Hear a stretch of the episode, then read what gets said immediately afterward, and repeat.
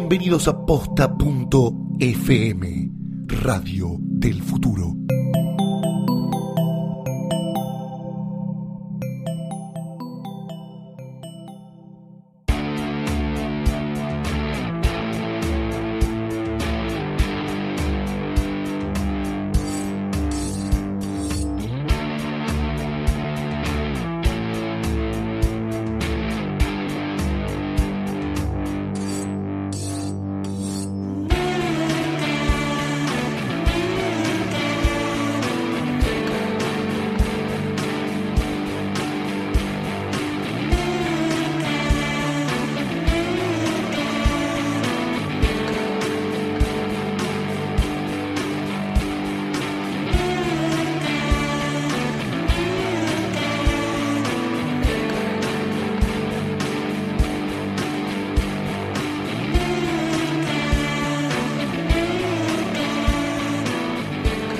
Hola, ¿qué tal amigos nerqueros? Bienvenidos a Nerca, un nuevo episodio del primer podcast dedicado a la cultura carnívora.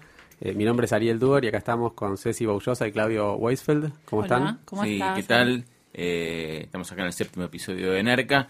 Eh, tenemos hoy un invitado. Eh, está con nosotros eh, Hernán Méndez.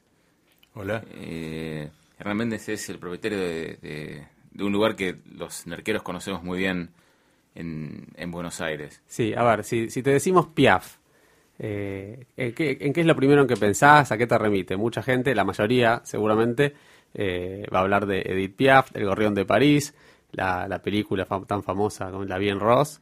Pero claro, para nosotros, los narqueros de ley y para los amantes de la buena carne, la palabra Piaf remite a otra cosa muy distinta eh, y mucho más interesante, que es a uno de los lugares eh, bueno, más atractivos para comprar buena carne en Buenos Aires, una carnicería boutique. Y acá estamos con, bueno, uno de sus propietarios y, referentes. Eh, bueno, queremos que nos cuentes un poco ahora. eh, a ver, por un lado, cómo trabajás vos en Piaf y conocer un poco cómo es la vida del carnicero desde el otro lado del mostrador. Eh, así que, eh, bueno, Dale. ¿qué- bueno, qué- empezá diciendo qué es ¿cuál Piaf, es? qué quiere decir Piaf. bueno, eh, son eh, siglas de la palabra provisión integral de alimentos frescos. Eh, ¿Cómo arrancaste? ¿Cómo? ¿Cómo, sí, ¿cómo empezaron? ¿Cuántos Sí, años no, empezamos, es eh, en realidad por una casualidad, como empiezan todas las cosas, o sea, a, a mi padre le, le pagan una deuda con una carnicería. Este, y, O sea, venían de un rubro diferente. Sí, yo este, venía de ser hijo porque tenía ocho años, nueve años cuando pasó eso. ¿Y tu Este, papá? Ese era mi rubro. Y, y mi papá, eh, sí, venía de, de, de- sí, de vender este, rulemanes, calditos nor suiza, de distintos, distintas cosas, así como de vendedor. Un busca. Un busca, claro, tal cual, sí, sí. Este, así que bueno, ahí eh, pasaba las tardes en la carnicería, aprendí el oficio, ya a los 15, 16 años ya este, eh, depostaba las mediarreses, me- como un juego, ¿no? O sea, era este, estar ahí y pasar el tiempo. Eh, me divertía, siempre el comercio me, me, me, me- me gustó, o sea, relacionarme con la gente, charlar, este, eh, un negocio a la calle es eso también, ¿no? O sea, entra gente, te apa- aparece una situación. ¿Cómo, este, cómo es una cómo es un día en la vida de un carnicero? y el- no, el- generalmente es, el laburo, el, trabajo empieza muy temprano, este, y mm, ¿Se recibe todos los días? sí, se recibe todos los días eh, y el trabajo empieza muy temprano porque generalmente, o sea, abren temprano ya y, y inclusive las carnicerías abastecen a gastronómicos o, o mismo el armado este, de la carnicería lleva tiempo. Entonces, si uno quiere abrir a las 10 de la mañana, 9, este, tenés que empezar a las 7 de la mañana por lo menos. Generalmente los camiones que reparten carne eh, eh, usan, como todos los camiones, o sea, los accesos libres a la madrugada, o sea, entran a Capital a las 6 de la mañana, a esa hora reparten. Este, entonces hay que estar temprano, sí, hay que estar temprano. Y, y bueno, te cuento si querés un poco de la, la carne, la compra, cómo hacemos. Este, Dale. eh, generalmente hay, hay un abastecedor que se le llama, que es la persona que compra la carne. Este, la persona que, por ahí compra en el campo, o compra en un matadero, o compra en el mercado de Liniers. Este, esa persona entonces te acerca un precio, te acerca una, una, calidad de carne que puede ser novillo, novillito, vaca, toro, depende a lo que te dediques. Este, Eh, en este caso, Piaf trabaja novillito, una carne entre 100, entre 90 y 110 kilos aproximadamente. Este, entonces, bueno, esa persona es como, eh, que, que es una o pueden ser varias, porque también eso en el mercado se va modificando, porque aparece un precio, aparece otro proveedor con otro precio y buena calidad, una cosa así. Entonces uno va como ahí viendo este, cuál es la, la mejor, eh, cómo puede comprar mejor. ¿Y trabajan por exclusividad? Eh, no, no, yo tengo varios abastecedores. Este, sí, eh, generalmente a uno le compro la mayor cantidad por una cuestión también de, arreglo económico, digamos, ¿no? Pero siempre estoy probando eh, otros abastecedores, o sea, en todas las cosas que compro, no solo en la carne, digamos, ¿no? Respeto mucho a mi proveedor, o sea, en el sentido de que eh, para mí es importante un buen proveedor, tiene que ver con lo que después uno va a despachar. Este, entonces, eh, no peleo el precio por, no resigno calidad por precio, o sea, me gusta tener la mejor carne, o sea, en ese sentido eh, no, no, no cedo ni, ni, ni un milímetro. Este, pero sí también eh, pagarla lo mejor posible, ¿no? ¿Y por qué novillito? Yo tenía entendido que el novillo la carne más sabrosa, más que el no- novillito. Sí, o que, ¿Cuáles son Claro, yo, yo elegí el medio, digamos, Sí. porque generalmente la- las, eh, las amas de casa, que serían por ahí... Este, Todavía hay ma- más de casa. Todavía hay amas de casa, claro. Este, cada vez menos, pero yo, claro, yo pienso en ama de casa como en mi mamá, o sea, o en, o en, este, eh, o en esta gente que me acuerdo que venía a comprar cuando yo era más chico y quería la carne de ternera, la carne como chiquita. Eh, esa tendencia eh, eh, yo no, no, no la seguí, no, no me sentía cómodo ahí, o sea, son animales muy chicos, o sea, la carne no tiene sabor, no tiene personalidad, eh, no, no me gustó, o sea, sí encontré en, en el novillito como decir, bueno, acá hay buen sabor, este, inclusive el animal viene mejor conformado, o sea, la conformación del animal, el- el- la forma del cuarto, del, de, eh, digamos, la conformación, digamos, es el animal, eh, cómo está provisto de, de- de carne, ¿no? O sea, un ternero es, es más hueso que carne, o sea, ya un novillito ya tiene una, una conformación que a vos te rinde más en carne Ajá. también, ¿no? Este, y rinde más en sabor. O sea, Eh, por- por- quizás es menos tierno, pero más sabroso. No, es que no resigna terneza. Y eso inclusive pasa con animales inclusive más grandes. O sea, la terneza no está ligada al tamaño del animal. Y sin- inclusive por ahí lo que podríamos decir, no que es dura, sino que por ahí es una carne más firme. Si se quiere la de un novillo, ponerle de 130, 140 kilos. Eh, eh, y hay gente que lo elige porque también ahí tenés mucho más, o sea, eh, tenés un sabor más... eh, eh, más veteado en grasa, o sea, ¿cómo te podría decir? Como una cosita, algo así más, más sabroso, digamos. La carne ya empieza a vetearse cada vez más de grasa, pero es un sabor que por ahí a otra gente no le gusta. Eso también va mucho en gusto. Yo por eso también digo que me siento cómodo en ese quilaje y mis clientes también, porque también uno, eh, en realidad en el negocio uno lo que hace es escuchar un poco también a los clientes y uno tratar de darle el gusto a los clientes porque vive básicamente de, ese intercambio, ¿no? Si, si tenés que decirle a alguien cómo reconocer a, a simple vista, tres consejos para, para darse cuenta si un bife el mostrador está bueno o no. Eh, sí, eso creo que uno se da cuenta. O sea, generalmente la, carne, la, carne, o sea, es fresca. O sea, cualquier corte de carne que haya tenido varios de varios días de em, eh, de frío o, que estuvo muy expuesto en una ladera batea que no tiene buen frío, pierde brillo, o sea, no tiene brillo. Este, y después, eh, yo creo que la carne, o sea, tiene, no tiene que ser un rojo amembrillado, ni tampoco tiene que ser un marroncito como sería el color del cerdo, o sea, tiene que estar en el medio, es un rojo rosado marroncito, una cosa así. Este, y lo que es importante para mí, y es lo que yo busco, que esté como marmolado, se le llama, que tenga como pedacitos de grasa entre el músculo.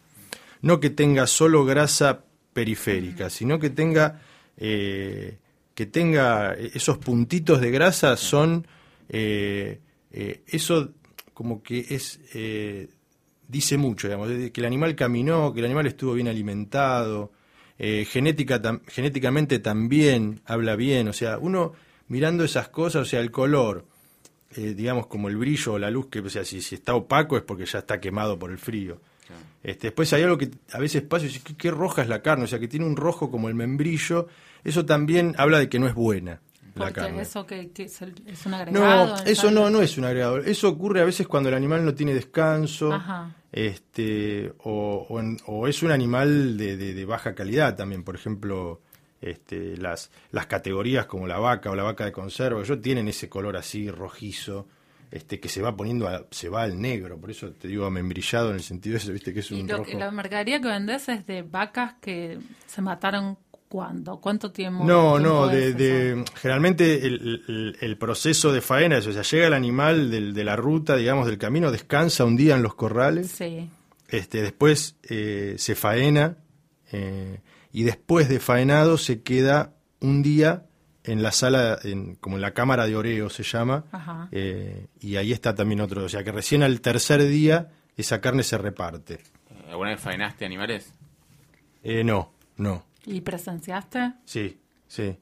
Sí, no, yo la verdad que no tengo, eh, no, no es algo que lo recomiendo, o sea, es algo que está, eh, a mí siempre me, primero me dio siempre mucha curiosidad y al toque me la saqué, este, he ido hasta con cámaras de fotos, he, he visto este, eh, la, la- la- la noria, digamos, donde se faena, porque no se faena una. Bueno, en el campo he visto faenar también.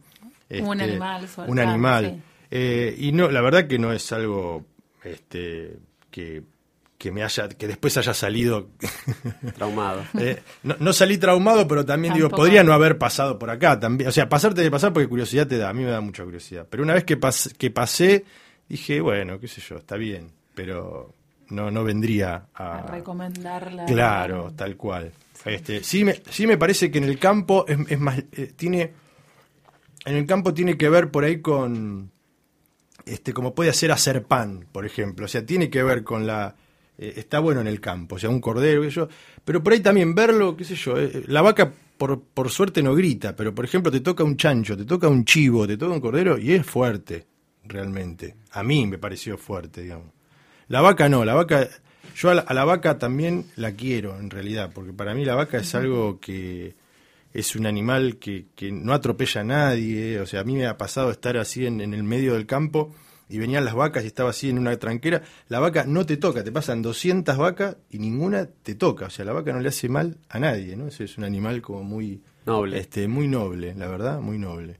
Por eso también el tema de, de no de no comercializar ternera me parece hasta poco, eh, eh, o sea, comercializar ternera me parece poco ético, o sea, son animales muy chiquitos, o sea, eh, es como, qué sé yo, como decir, no, esto es lo, qué sé yo, no sé, lo, Y- no sé, me parece una, una- ¿Y con el lechón te pasa lo mismo, por ejemplo? Claro, por ejemplo, yo el cochinillo no es algo que me dé. Y también el cochinillo, qué sé yo, no sé. Y, y cuanto más grande es, más rico es. Ahora, hay gente que viene y te dice, no, no, yo quiero el cochinillo porque El esto. nonato también, ¿no? Bueno, también, yo le iba a nombrar y me pareció como. Pero bueno, ¿viste qué pasa? O sea, no, sí, yo me comí un Sí. donato. Bueno, el, está el- bien. el nonato, para los que no saben, es- está el lechón, después está el mamón, que es el, el cerdito que, que solamente tomó leche de, de teta, y el nonato es el cerdito que todavía no nació. Claro, tal cual. Sí, que- sí, no, es que- fuerte, qué sé yo, sí, podés como en- entrar en esas cosas, pero. Y habrá público para eso, o sea, no, no, no sé, yo. este eh, Me siento cómodo, ya te digo, o sea, en, en trabajando. China creo que se comen eh, los patos de, dentro, de- en el huevo, se llama balut. Es un plato, no sé si es China o otro país, que también hay, hay mucho mucha polémica por, por, por esa costumbre, que es, que es comer el pato antes de que antes de que salga del huevo. Eh, contanos un poquito del desposte. Vos organizás como Ah. demostraciones. Sí, no, no, surgió. eh, ¿Se, ne- se requiere mucha fuerza? ¿Lo puede hacer una, una mujer o es algo...? Sí, sí, sí. Hay, yo, yo he tenido en mi carnicería eh, eh, chicas carniceras. Bien. Sí, sí. Y se la bancan, porque igual requiere Sí, fuerza o más sí. precisión. No, ¿cómo no, es? requiere, requiere fuerza, pero como el, el de poste se hace colgado, también la, la- como que la ley de gravedad ayuda, digamos. Uno, el tema del de poste es, es, cuch- es cuchillo, digamos, saber eh, eh, leer por dónde tenés que entrar con el cuchillo. O sea, imagínate como si fueran vetas de una madera eh, y vos hay vetas claras y vetas más oscuras y por ahí entre una y otra vos sabés que ahí se conforma un músculo. Entonces, entrás por el cuchillo, con el cuchillo por ahí, y ahí ya automáticamente se, se- porque los cortes son, es la anatomía de la, de la vaca, digamos, no es que uno la corta, la corto en 10 pedazos, tra, tra, y no, no, uno va buscando Igual los hay músculos. diferentes maneras de cortarla también. Debe haber Sí, tantas como se te ocurra Sí. la manera de cortarla. Este, sí, totalmente. Pero bueno, un poco para mi carnicería o para lo que los cortes, digamos, de, de- que nosotros vemos en una pizarra de, de carnicería eh, normal, o sea, hay, hay un estándar de cortes. Hay una colita de cuadril, hay un lomo, hay un bife angosto, hay un ojo de bife. Lo interesante, y es lo que a mí me, me gusta, y por eso también surgió lo de, lo de depostar, es que cada vez más eh, hay un intercambio entre el gastronómico y el, y el proveedor de carnes, y eso enriquece las dos cosas, porque el, el carnicero le puede sugerir porque le sobra un corte algo y el cocinero puede entonces a partir de ese corte económico generar algo y también mucha gente que viene a pedir que yo el otro día este para mm, un cliente me pedía eh, que creo que Narda el año pasado Narda cocinó en Tegui y hizo pestañas de ojo una cosa así. Este y bueno y vino la, la, la- De ojo de bi- de ojo de bife. de ojo de bife sí sí ah claro claro. Sí sí pestaña de ojo no de los bife párpados, Yo era como medio muy bueno. Eh, y bueno y yo ahí conocí a qué le llamaba pestaña de ojo de bife. ¿Y a qué le llaman? Y es como una especie de tapita que tiene el ojo de bife. Bueno, por eso, eh, en, en explicarla, muchas veces a mí me llaman por teléfono y dicen, quiero este corte, y yo le digo, vení, siempre. Claro, o sea, no me puedes sí. explicar por teléfono, no me lo puedes explicar por teléfono. O sea, tenés que venir, porque mucha gente agarra una receta y dice, y te dice, che, quiero este corte. Aparte, como también a veces los nombres, depende de la zona, si estás en el norte, te, te piden punta de espalda, acá se llama marucha, en el sur por ahí se llama, no sé, qué sé yo, de otra manera eh, depende de la región. Entonces siempre es lo mejor, pues yo después lo corto y eso no se vuelve a pedir. Yo de repente puse toda mi, mi voluntad y vos cuando llega, no, no es esto. Ah, ¿Y ahora? ¿y ahora? Claro, entonces siempre, y aparte cuando viene también, qué sé yo, lo ve, y a mí lo que me pasa con lo de las, la- est- estas clasecitas o, o no sé, o estas demostraciones. demostraciones, sí. qué sé yo, eh, es eso, que, que yo me doy cuenta que la gente se, se reentusiasma porque descubre, ah, este corte, ah, este lo hacía mi abuela, esto le gustaba. Claro. Y, y Lo pone parece... en contexto, lo entiende. que lo pones en contexto, Sí. exacto, porque pasa eso, es como, y aparte, eh, eh, también ves cómo hay en la vaca básicamente tres partes, o sea, el cuarto trasero, la parte del, del medio, del bife, el asado, el vacío, el matambre, la entraña, que son como todos los cortes parrilleros, Sí. y después el pecho, que sería como donde están los cortes como el roast beef, la paleta, Bien. que son los cortes que eh, en la lista de precios siempre son más económicos, digamos. En el cuarto trasero está lo- los cortes más finos, el peseto, la colita, la nalga, eh, después las carnazas para milanesa como la bola de lomo o la cuadrada, todo eso está en el cuarto trasero. Por eso genéticamente se busca en, la- en las razas inglesas de carne, que, que- o en las razas que son para, para carne, o en cerdo lo mismo, o sea, que tenga la carne, tenga que rindan carne en, en los cuartos, traseros sobre todo, porque son donde están los cortes, en el caso del cerdo, con eso es el jamón crudo. O sea, ahí garpa, digamos, en el cuarto trasero. ¿Cuánto, se- ¿Cuánto tardas en depostar una, una media res? Yo puedo llegar a tardar media hora porque no es lo que hago habitualmente. Hay Este, claro, pero hay personas que, que 10 media reses te las depostan en, me- en media hora o más. Sería bueno hacer un concurso, ¿no? Claro, eso sí. Sí, y el mejor me lo quedo yo para mi carnicería. Un Me- reality. Me vendría bárbaro eso, El sí, sí. reality. El El reality, del claro, depostador. tal cual. Master, car- master, master Butcher. ¿Y la- qué, qué onda con la aranita? Venimos preguntando por la aranita. Algunos dicen que es una cosa, otros dicen que es otra. La- sí, la arañita es este la un, pedacito como si fuera un tejido, como eh, imagínate como una como la, la, palma de la mano sin los dedos, que pesa 120 gramos. Bueno, depende la, de al menos de los animales de 100 kilos, ponele para poner un estándar, pesa 120 gramos. Y está donde entra el hueso del fémur en la cadera. ¿Viste que la cadera tiene ese agujerito este, donde entra el hueso del último tramo del hueso largo? Bueno, ahí este, está la arañita, como, como digamos, protegiendo ese, o sea, pegado al agujero. O sea, ese- eh, cuando vos lo depostás, queda una agujera del agujero de la cadera. ¿No? Entonces, o sea, es como que cubre un tejido que cubre esa. esa y por vaca vienen dos. O sea que cada 100 kilos obtenés 240 gramos de arenita. Por eso no se comercializa, o sea, era un corte que, que se lo comía el carnicero, por eso dicen que es el churrasco del carnicero. Pero con entraña no pasa algo parecido an- an- Claro, hace con la- 20 años. Absolutamente, absolutamente. O sea, hasta que, eh, como justamente era un remanente, los frigoríficos exportadores empezaban a generar un montón de kilos de entraña y yo me acuerdo, por ejemplo, en, en- en las parrillas vendían entraña porque los frigoríficos exportadores generaban un corte que acá no tenía consumo. Pasó con la bondiola lo mismo. La bondiola, ¿quién comía bondiola? O sea, yo en Navidad, cuando yo era chico, se comía carre, carre de cerdo. ¿Qué bondiola? ¿Qué era la bondiola? Empezaron los carritos de la costanera a vender un corte que era el más barato, porque los frigoríficos con la bondiola la salaban y hacían embutido seco, y con la fresca Claro. era un remanente. Entonces, eh, de- pas- pas- eso es lo que pasa, ¿ves? O sea, pasa de ser remanente a ser después un producto de... de- de- eso, eso es lo bueno de informarse, digamos. Cuando uno conoce y, y después elegís de acuerdo a gustos, como esto, como aquello, como lo otro. Pero si no, la gente viene al negocio y dice colita de cuadril, lomo, colita de cuadril, lomo. No, ¿y por qué no probás así? ¿Con la Gastás menos. ¿Con la carrillera pasó algo así o, o a nivel eh, doméstico no se consume? Porque en los restaurantes está como de moda. Sí, a, nivel doméstico, si yo no me equivoco, me parece que yo se lo vendo igual a algunos. Yo tengo Sí. clientes que, que, que para mí son mis preferidos. Este, igual todos son, pero hay, hay gente muy, muy aficionada a la cocina que, que a mí me ha brindado mucha información y, y, gracias a ellos también empecé a... Lo mismo los cocineros, o sea, cocineros que venían y me decían, che, a ver, ¿me conseguís esto? Eh, y de repente eso hacía boom, o por la tele, o por esto y eso, y yo tenía un montón de esa mercadería, o ya tenía el canal, porque algunas cosas, como es- eso pasa todo por, por, por, digamos, por el cenaza, o sea, en un matadero, bueno, te puedes llevar una cabeza de una vaca.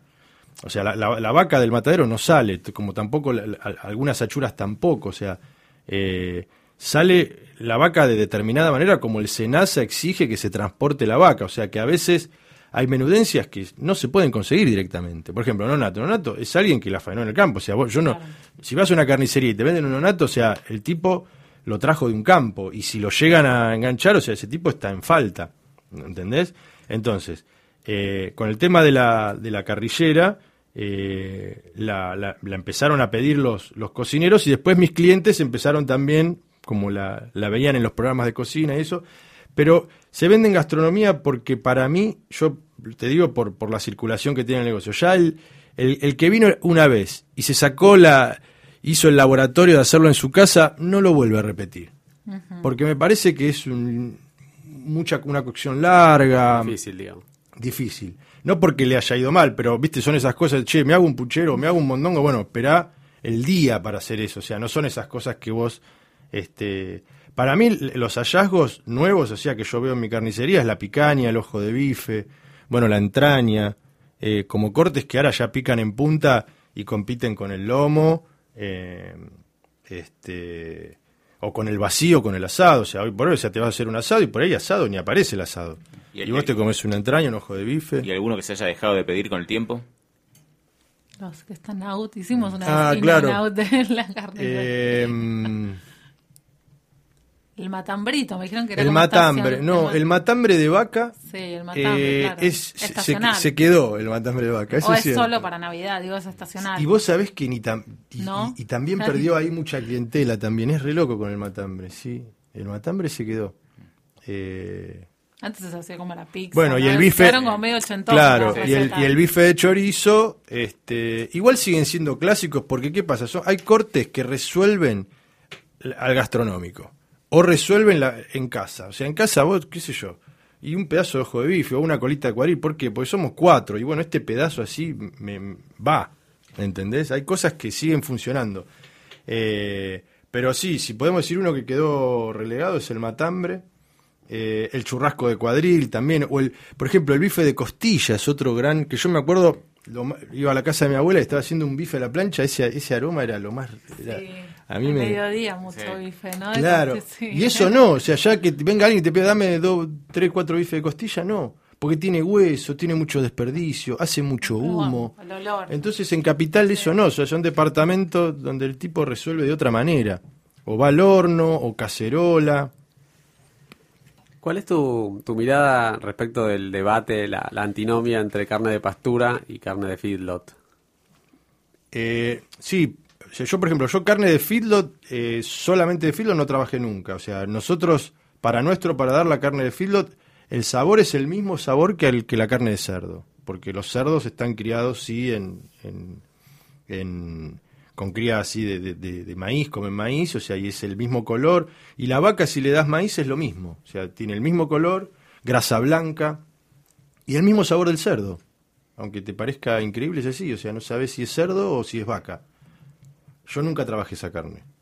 Este, y ahora, por suerte, cada vez menos se está haciendo porque ya el, maíz es muy caro este, y, no conviene criar la vaca con maíz. Entonces se está cada vez, ya, ya ahora inclusive eh, es más negocio hacerla pasto. Se, arman sistemas de, de- como de potreros en el, en el campo, o sea que vos dividís en distintos potreros todo tu campo y vas haciendo comer, eh, haces comer al animal en un potrero, lo pasás al otro, así varias veces hasta que cuando vuelve a llegar al mismo potrero, arman como una cuadrícula dentro del, del campo y lo dividen en distintos sectores. Y todo a pasto.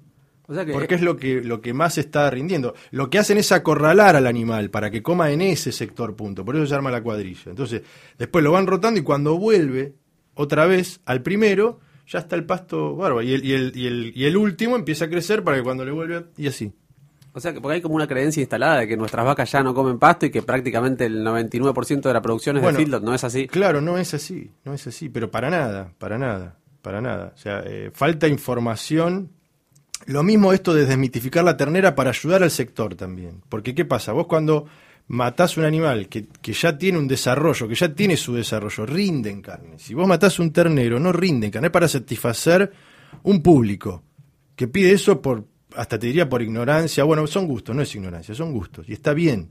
De hecho, ahora hay una medida impositiva que el, ternero paga el 21. O sea, ¿qué pasa? Habían prohibido la fae- el límite de faena.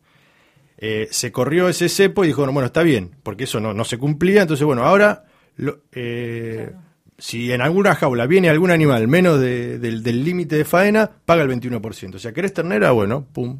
O sea, todo Tomá esto ternera. es por la crisis en el stock de, de vacas, digamos, estas medidas. Eh, yo creo que puede ser, pero pero también es por un por un por un tema de, de que de que no conviene, o sea, Claro, no es eficiente y, no es eficiente. y ni siquiera ni siquiera es mejor, digamos, o más rica. Claro, claro. Entonces para mí es, es un- sí sí, pero puede ser que no- la verdad que no sé. la Es razón. relativo. No sé.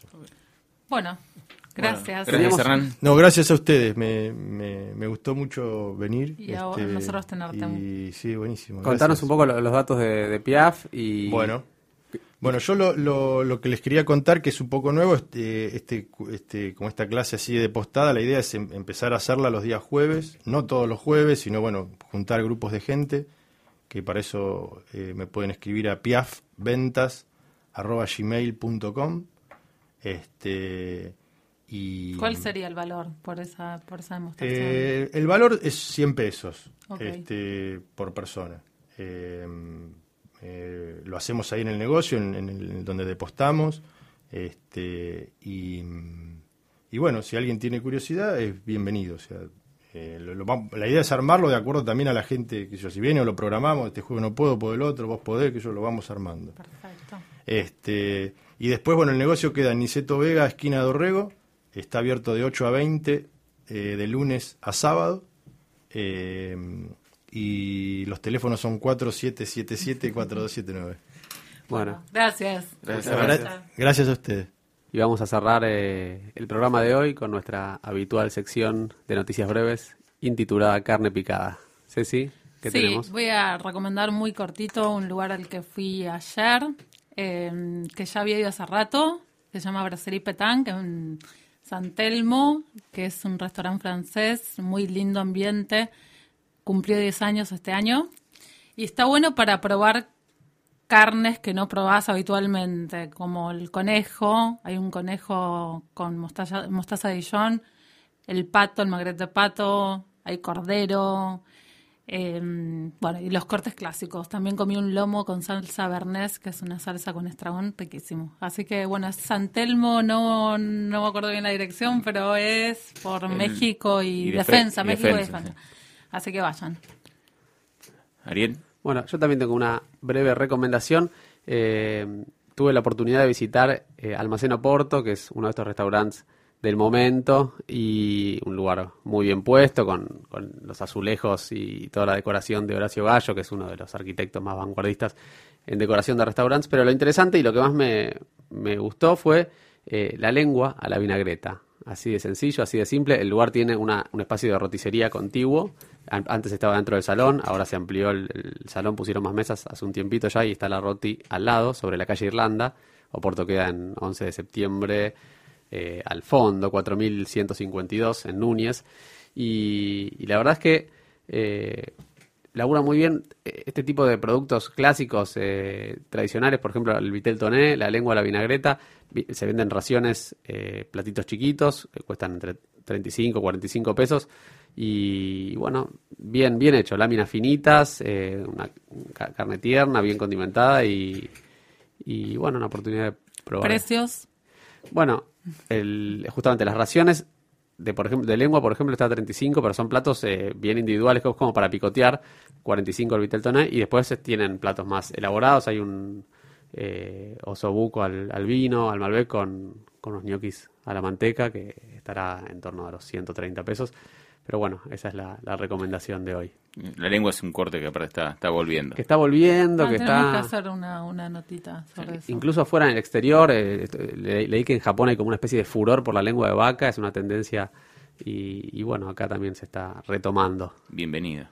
seguro. Eh, bueno, yo voy a terminar con una curiosidad. Eh, posteamos en Facebook, en el Facebook de Anerca, esta semana, eh, un videito que es un tráiler en realidad de uno, de los programas de Andrew Zimmer, que es ese gordo pelado que anda comiendo cosas raras por el mundo, en no me acuerdo qué canal, de afuera. Y bueno, y una de las cosas que, que estuvo en Vietnam y comió carne de puercoespín. Yo nunca había escuchado de alguien que comiera carne de puercoespín dentro de las carnes exóticas. Eh, y es, es bastante interesante. El tipo visita un criadero, a los puercoespines los separan, cuando empiezan a llorar ya los separan de la madre y, y lo- lo- los hacen crecer. Es, una delicadeza. En, Vietnam es un plato eh, de alta gama. De hecho, este criadero vende 15 puercoespines por mes solamente. Se los vende al restaurante, los faena en el restaurante mismo y desespinarlos todo un tema, es un arte. Cuesta 200 dólares el plato de puerco para cuatro personas. Bueno, cuatro personas. Yo, yo me comparto un puerco espín si quieren. La, la- la parte más rica parece que es, el es la parte que está abajo de las espinas. O sea, vendría a ser el matambre. El matambrito Para- espín. voy a preguntar una burrada capaz. En Argentina hay por cospín Yo nunca vi uno. mulitas, ¿no es parecido a Pero las mulitas? lo que es curioso es que, que leí que en Pensilvania, en Estados Unidos, los puercoespines son considerados plaga porque se comen los cables y porque aparte tienen muchas muchas pulgas, que imagínate la cantidad de bichos que entran entre esos pinches. Entonces se autorizó la caza de puercoespines, toda la gente salió muy feliz con sus rifles, porque ahí todos tienen rifles, porque todos creen en Charlton Heston. Casa deportiva, pero no los comen.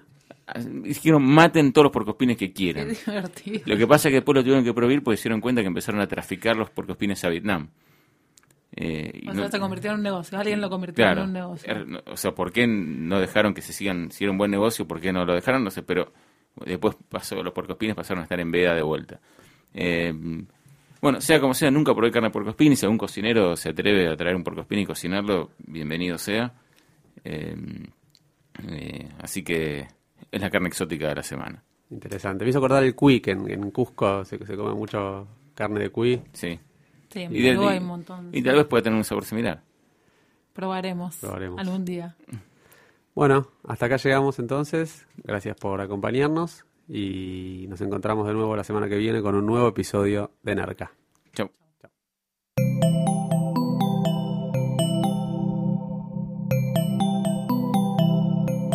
Sigan pegados a posta.fm, radio para escuchar como quieran y donde quieran. Posta.